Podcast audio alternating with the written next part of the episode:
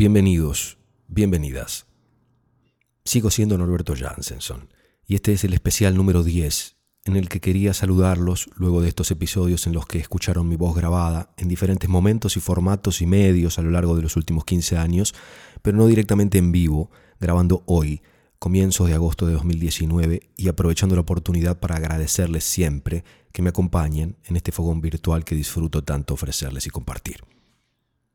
Quiero leer en voz alta un par de mensajes que he recibido. Gracias, Amir Bachbuch, no sé de dónde, que me escribe. Buenos días Norberto, estas palabras son de agradecimiento por tu podcast. Lo descubrí en Spotify hace algo más de 15 días, no puedo dejar de escuchar los cuentos. Volví a soñar. Tu estilo teatral me transporta a diferentes mundos. Los escucho durante los paseos diarios de mi perra que cada día se prolongan más por mi necesidad de seguir soñando a través de un universo imaginario lleno de personajes maravillosos. Reconozco la calidad de tu trabajo y agradezco haberme encontrado con él. Un cordial y afectuoso saludo. Gracias, Amir. Faltó contarme desde dónde escuchás, que para mí es una de las cosas que más me importa saber, conocer de ustedes. Gracias, Nuria, sin apellido. Me escribe, mi nombre es Nuria, soy de Floresta, Cava, Buenos Aires. Tengo 33 años y soy artista de circo. Mi especialidad es el hula hula trabajo pasión que debo acompañar con un trabajo de oficina de cuatro horas para poder formarme y dedicar horas a lo que me gusta y poder solventar mis gastos.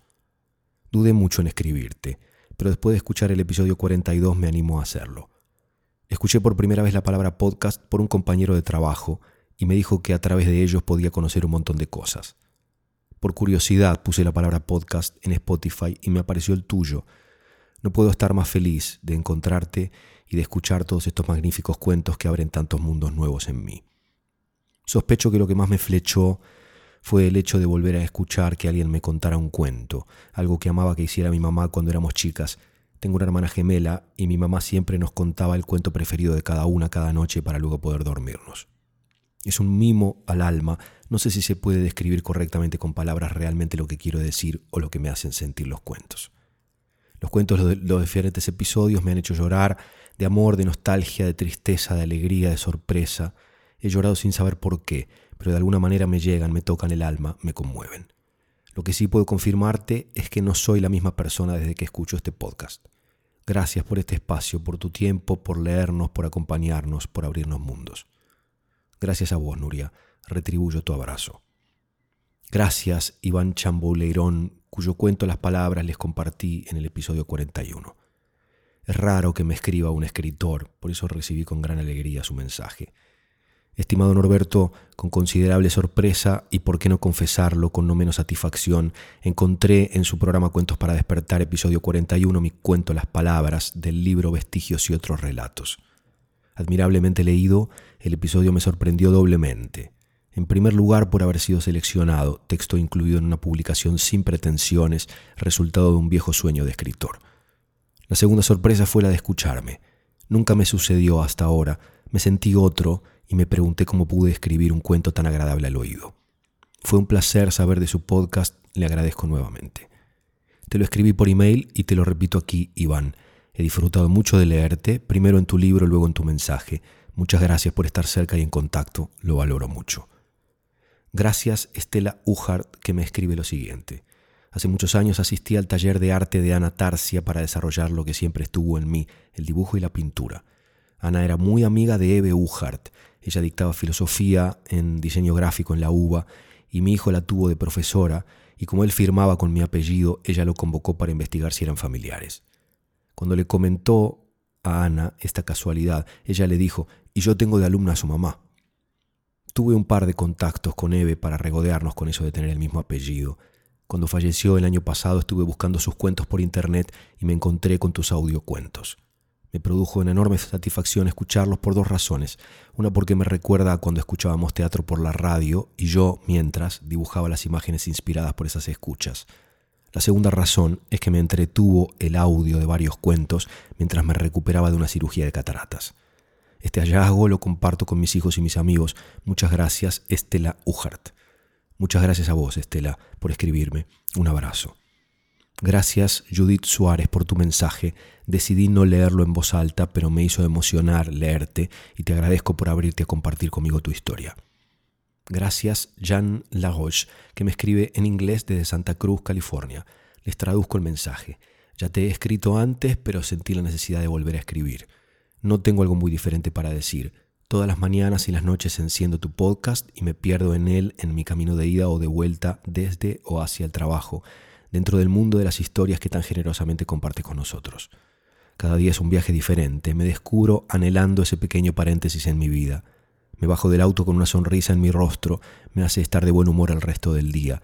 Así que otra vez, muchas gracias por lo que haces, las historias que cuentas son fantásticas. Por favor, sigue haciéndolo, por favor, por favor. Gracias, John. Sigo, sigo. Un abrazo. Gracias, Miguel Otero. Escribe, estimado Norberto, descubrí el podcast sin querer en YouTube hace muy poco tiempo, no más de un mes. Estaba en casa buscando para ver una vez más después de algún tiempo y de regreso de un viaje de trabajo una charla TED que me pareció brillante buscando la magia perdida. Y como estaba con tiempo, seguí luego de tu charla con tu relato Reír llorando en la entrevista con China Zorrilla que también había visto varias veces y me había emocionado. Y sin querer, ahí estaba, esperándome. Escuché el primer episodio y automáticamente me amigué con Borges, Luego descubrí a Pablo Ramos, a Hernán Casiari, O. Henry, Walter Benjamín y algunos otros que pasaron a ser mis autores preferidos junto con Sacheri, que ya lo era. Mi experiencia como lector de cuentos cortos no había superado algunas obras de Borges, Cortázar, Fotana Rosa y los cuentos de Sacheri. Ya compré algo de Pablo Ramos y tengo encargados algunos otros autores de difícil acceso en la librería que frecuento habitualmente. Hoy ya voy por el episodio 45 y me acompaña en la radio del auto en mis viajes por la provincia de Buenos Aires, que son muchos por mi trabajo. Varias veces vuelvo a escuchar algunos que realmente me conmueven. Tus cuentos son esas pequeñas cosas que hacen que tengamos un mundo mejor. Brindo por eso. Un abrazo. Gracias, Miguel. Me alegra leer, aunque a veces me cuesta creer que es así, que sentís que el mundo es un poco mejor porque alguien cuenta cuentos. Pero también creo que los cuentos hacen que el mundo sea mejor. Un abrazo. Gracias, Juan Cruz Garín. Tu mensaje es muy elogioso y me da demasiado pudor leerlo en voz alta para todos. Gracias por tus palabras, me alegra que disfrutes del podcast y que hayas disfrutado del espectáculo en el teatro. Gracias Isaac Alvarado, que escribe lo siguiente.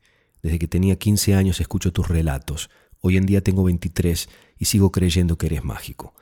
Hay historias como El espejo y la máscara de Borges, Incendio de Giovanni Papini, La rosa de Paracelso, que marcaron mi vida.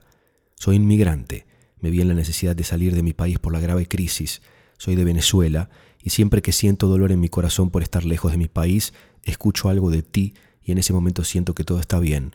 Solo te escribo para decir gracias. Gracias a ti, Isaac. Todo está bien, siempre. Aunque parezca que algunas cosas están muy mal, todo está bien. Un abrazo. Gracias, Greta Wiedemann, que me escribe desde Medellín, Colombia. Retribuyo tu abrazo de pulpo. Gracias Ricardo López Villanueva, gracias María, María sin apellido, gracias Virginia Galdo, gracias a todos los demás.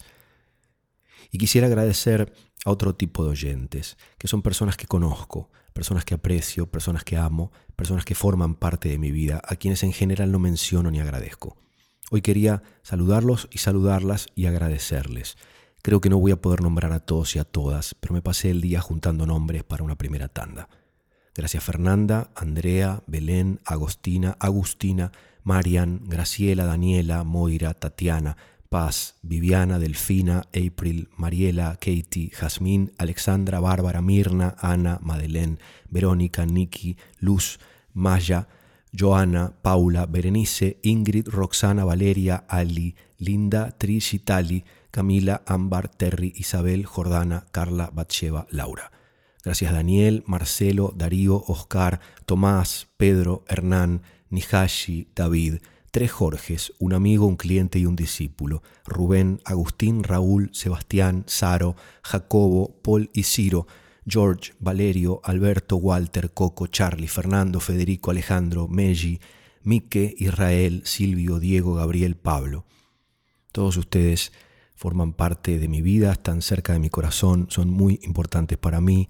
Me alegra recibir sus mensajes, me alegra escucharlos, me alegra saber que están ahí, aunque no me digan que lo están.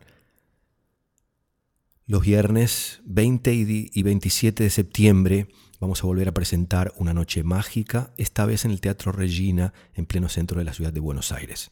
Solo dos funciones de este espectáculo en el que estreno nuevas experiencias, nuevas historias y recupero viejas historias y fantasías presentadas de nuevas formas. No es un espectáculo completamente nuevo, sino una combinación de cosas de mi historia, espero que armónica, de lo que considero que son mis mejores cosas.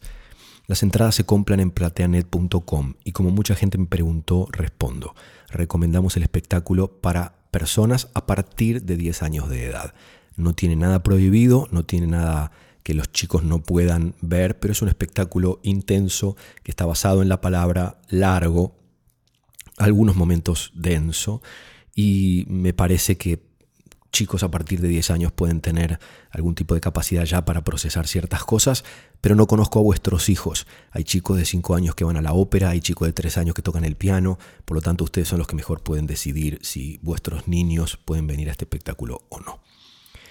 Hoy les traje, para cerrar este ciclo de especiales, un cuento de Giovanni Papini, que creo que habla sobre algunas cosas que sentí durante este tiempo de recuperar textos y programas y material cosas que creía perdidas, que había olvidado, que no creía que tuvieran ya ningún valor. Es duro en algunos momentos volver a encontrarse con uno, con el uno que uno fue hace 15 años, 10 años, 5 años, uno que no paraba de hablar, que casi no respiraba, uno que no se cansaba de escucharse, uno que no tenía suficiente pudor, uno que, tomado por el entusiasmo de compartir lo que había encontrado por el camino, era capaz de aturdir a quienes ofrecían un oído paciente, un oído noble, y tal vez hasta una, paciencia a prueba de atolondrados. Uno que evidentemente quería encontrar, hacía lo imposible por descubrir, pero no había conocido aún el arte de la moderación, de la paciencia, de la apreciación de las pequeñas cosas, y creía que todo lo bueno e interesante debía expresarse con explosiones y fuegos artificiales. Uno que era demasiado pretencioso, demasiado apurado, demasiado pagado de sí mismo, demasiado protagonista incluso cuando debía ser un modesto copiloto de viaje. Y también, supongo, uno que era noble en sus intenciones de compartir con otros lo que había descubierto, torpe, pero aún noble en propósito. En fin, edité de ese material todo lo que se me hizo insoportable de escuchar. Quité partes completas porque consideré que eran completamente redundantes o directamente innecesarias. Me odié escuchándome al descubrirme soberbio, apurado, fatuo en los conceptos profundos que no tenía idea de cómo abordar. Dejé lo que me pareció rescatable. Y no sé si no voy a borrarlo todo en algún momento pronto porque a veces me suceden esas cosas. Creo que Papini lo escribe perfectamente, así que se los comparto, de Giovanni Papini, de su libro El piloto ciego, dos imágenes de un estanque. Solo para volver a ver mi rostro en un estanque muerto, lleno de hojas muertas en un jardín estéril, me detuve después de tanto tiempo en la pequeña ciudad. Cuando llegué allí no pensaba tener otra razón que esta. Volviendo del mar y de las grandes ciudades de la costa, sentía el deseo de las tierras escondidas, de las calles estrechas, de los muros silenciosos y un poco ennegrecidos por las lluvias. Sabía que encontraría todo eso en la pequeña capital, donde durante cinco años había estudiado las ciencias más germánicas y más fantásticas. Recordaba con frecuencia la querida ciudad, tan sola en medio de la llanura, como una desterrada. He pensado siempre que también hay ciudades exiliadas de su verdadera patria sin río, sin torres ni campanarios, casi sin árboles, pero toda tranquila y resignada en torno al gran palacio de Rococó, en que charla y duerme la corte. Por las calles, cada cien pasos, hay un pozo, y cerca del pozo una fuente, y encima de cada fuente un guerrero de barro cocido pintado de azul y de rojo descolorido. Recordaba también la casa donde viví durante los años de mi noviciado científico, mis ventanas no daban sobre la plaza, sino sobre un gran jardín encerrado entre casas, donde había, en un ángulo, un estanque ceñido por rocas artificiales. Nadie se preocupaba del jardín. El viejo señor estaba muerto y la hija, aburrida y devota, consideraba los árboles como otros tantos descreídos y las flores como tentadoras vanidosas. También el estanque estaba muerto por su culpa. Ya no salía de su seno ningún surtidor. El agua parecía tan inmóvil y cansada como si fuera la misma desde quién sabe cuántos años. Por otra parte, las hojas de los árboles la cubrían casi enteramente y también las hojas parecían caídas allí dentro en los otoños de siglos pasados. Este jardín fue el lugar de mis alegrías mientras vivía en la pequeña capital.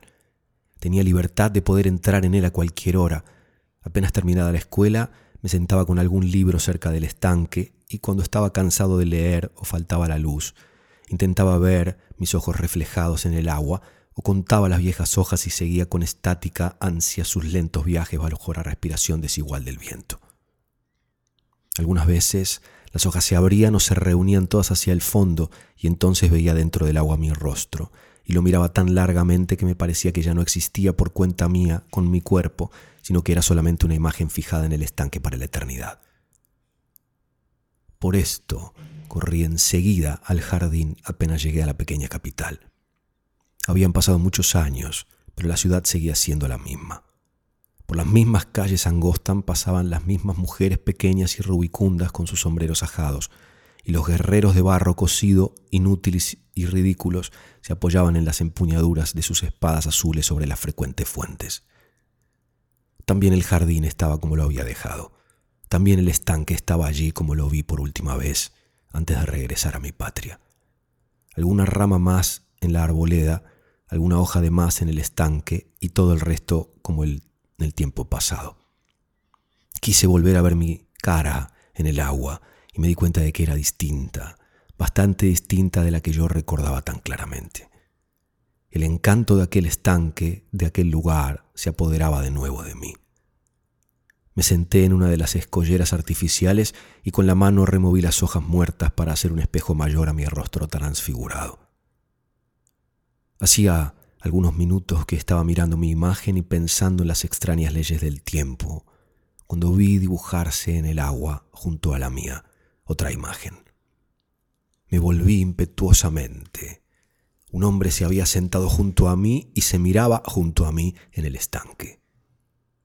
Lo miré como en sueños. Lo miré todavía más y tuve la impresión de que se me parecía. Dirigí los ojos al estanque y contemplé de nuevo su imagen reflejada sobre el fondo oscuro. En un momento me di cuenta de la verdad. Su imagen era igual a la mía reflejada siete años antes. En otros tiempos, acaso, eso me hubiera asustado y hubiese gritado sin duda como quien se ve preso en el círculo de alguna invencible obsesión. Pero ahora sabía que solamente lo imposible se hace algunas veces real y por eso no me aterré demasiado. Tendí mi mano al hombre que me la estrechó y le dije, yo sé que tú eres yo, un yo pasado hace tiempo, un yo que creía muerto, pero que vuelvo a ver aquí tal como lo dejé, sin ningún cambio visible. Yo no sé, mi viejo yo sobrevivido, lo que quieres de mí ahora, pero cualquier cosa que me pidas no sabré negártela. El hombre me contempló con cierto estupor, como si me descubriera, y me contestó después de algún momento de vacilación. Quisiera estar contigo. Cuando creíste que partías para siempre yo me quedé aquí, en esta ciudad, donde el tiempo no transcurre, sin moverme, sin hacer nada, esperándote. Sabía que volverías. Habías dejado la parte más sutil de tu alma en el agua de este estanque y de esta alma he vivido hasta hoy. Pero ahora quisiera volver a unirme contigo estar cerca de ti, escuchando la narración de tus vidas en estos últimos años. Yo soy como tú eras entonces y solo conozco de ti lo que tú conocías entonces. Comprende mi deseo de saber y de escuchar. Tenme de nuevo como tu compañero hasta que partas una vez más de esta ciudad detenida en medio del tiempo. Hice un gesto afirmativo con la cabeza y salimos del jardín mano con mano como dos hermanos. Empezó entonces para mí uno de los periodos más singulares de esta vida mía, ya tan diversa de la de cualquier hombre. Viví conmigo mismo, con el yo mismo transcurrido algunos días de imprevista alegría. Mis dos yo iban por las calles mal empedradas bajo el silencio que reinaba desde hacía tanto tiempo en la pequeña capital, un silencio que databa del siglo XVIII, y hablaban sin cansarse, intentando recordar las cosas que vieron, los hombres que conocieron, los sentimientos que los agitaron, los sueños que dejaron un amargo sabor en sus espíritus. Las dos almas, la antigua y la nueva, buscaron juntas la universidad, silenciosa y sepulcral como un monasterio de montaña, vagaron por el jardín a la francesa detrás del palacio rococó, donde las estatuas mutiladas y llenas de líquen no se dignaban mirar las avenidas sin fin, y llegaron hasta el Liliensi, un estanque mal excavado que por decreto de los viejos príncipes había llegado a obtener el nombre de lago. Yo no puedo recordar aquellos días de confidencia sin volver a sentir calor en el corazón. Pero después de los primeros días de amables efusiones, empecé a sentir un tedio inexpresable escuchando a mi compañero. Ciertas ingenuidades, ciertas brutalidades, ciertos gestos grotescos que ostentaba continuamente me desagradaban. Me di cuenta, además, hablando largamente con él, de que estaba lleno de ideas ridículas, de teorías ahora ya muertas, de entusiasmos provincianos por cosas y hombres que yo ni siquiera recordaba. Él prestaba fe a ciertas palabras, se conmovía ante ciertos versos, se exaltaba con ciertos espectáculos que a mí, en cambio, me inspiraban disgusto o sonrisas. Su cabeza estaba todavía llena de aquel romanticismo genérico, a grandes dosis, hechos de cabelleras desordenadas, de montañas malditas, de bosques oscuros, de tempestades y batallas con redobles de truenos y de tambores. Su corazón se deshacía en aquel patos germánico, flores azules, luna entre nubes, tumbas de amantes, cabalgatas nocturnas, etc., del que vivían hace cien años los delicados petimetres melancólicos y las señoritas rubias un poco gordas. Su ingenuo orgullo, su inexperiencia del mundo, su profunda ignorancia de los secretos de la vida, que en los primeros momentos me habían divertido, acabaron por provocar en mí una especie de compasión despreciativa que poco a poco se convirtió en repugnancia. Durante algunos días supe resistir a mi deseo de insultarlo o de huir. Pero una mañana, después que él hubo declamado con gran énfasis un lead estúpidamente patético, sentí que mi desprecio se cambiaba en odio.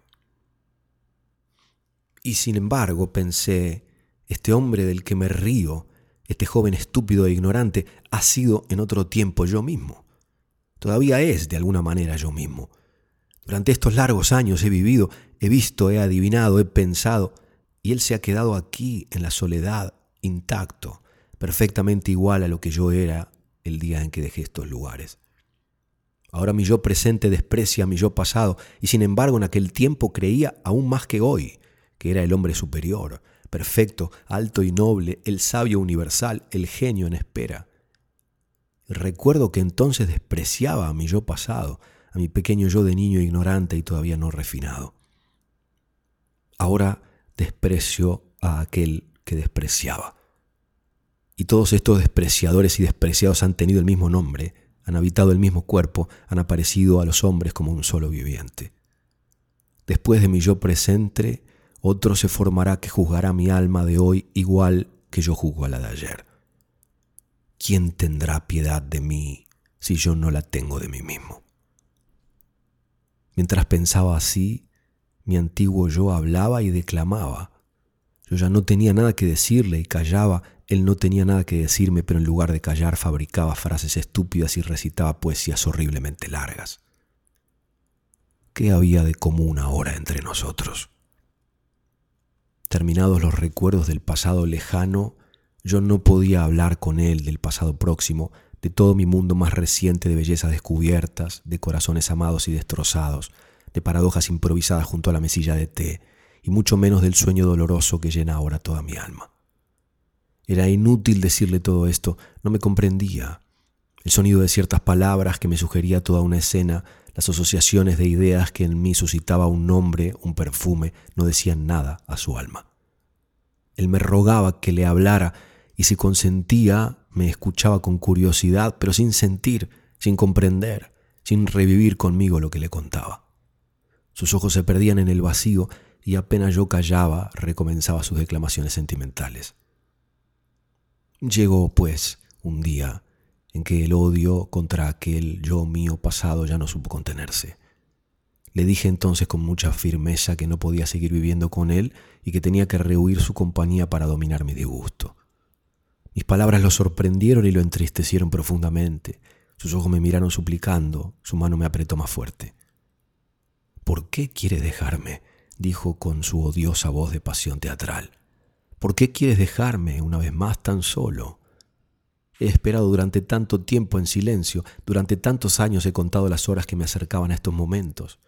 Y ahora que estás conmigo y que te amo, que hablamos de los dulces recuerdos del pasado y del amor y de la belleza del mundo, ¿quieres dejarme solo en esta ciudad tan triste, tan lentamente triste? contesté con un gesto de rabia. Pero cuando me dispuse a marcharme, sentí su brazo que me apretaba con violencia y oí su voz que me decía sollozando, No, tú no te irás, no te dejaré ir. Soy tan feliz ahora al poder hablar con alguien que me pueda comprender, con alguien que tiene un corazón todavía ardiente, que viene de la ciudad de los vivos, que puede compadecer todos mis gemidos y acoger mis confesiones. No, tú no te irás, no podrás irte, no permitiré que te vayas. Tampoco esta vez contesté, y durante todo el día me quedé con él sin hablar. Él me contemplaba en silencio y me seguía siempre. Al día siguiente me preparé para irme, pero él se puso delante de mi puerta y no me dejó salir hasta que le hube prometido que me quedaría con él durante aquel día. Así pasaron cuatro días. Intentaba huir de él, pero él me seguía a cada momento, aburriéndome con sus lamentos e impidiéndome incluso a la fuerza partir de la ciudad. Mi odio y mi desesperación aumentaban de hora en hora. Finalmente, al quinto día, viendo que no podría librarme de su celosa vigilancia, pensé que solo me quedaba un medio y salí resueltamente de casa seguido por su lamentable sombra. Fuimos también aquel día al estéril jardín donde había pasado tantas horas bajo su aspecto y con su alma, y nos acercamos también aquel día al estanque muerto lleno de hojas muertas. También aquel día nos sentamos en las falsas rocas y apartamos con las manos las hojas para contemplar nuestras imágenes. Cuando aparecieron nuestros rostros, ambos próximos, en el espejo oscuro del agua, yo me volví rápidamente, cogí mi yo pasado por las espaldas y lo arrojé con el rostro contra el agua en el sitio donde aparecía su imagen. Empujé su cabeza hasta el fondo y la mantuve quieta, con toda la energía de mi odio exasperado. Él intentó debatirse, sus piernas se agitaron violentamente, pero su cabeza permaneció en la onda temblorosa del estanque. Después de algunos minutos noté que su cuerpo se debilitaba y se volvía blando. Entonces lo dejé y él cayó todavía más hacia abajo, hacia el fondo del agua. Mi odioso yo pasado, mi ridículo y estúpido yo de los años muertos estaba muerto para siempre. Salí con calma del jardín y de la ciudad. Nadie se inquietó nunca por este suceso. Y ahora vivo todavía en el mundo, en las grandes ciudades de la costa. Pero si la alegría me asalta con sus estúpidas risas, pienso que soy el único hombre que se ha matado a sí mismo y que sigue viviendo.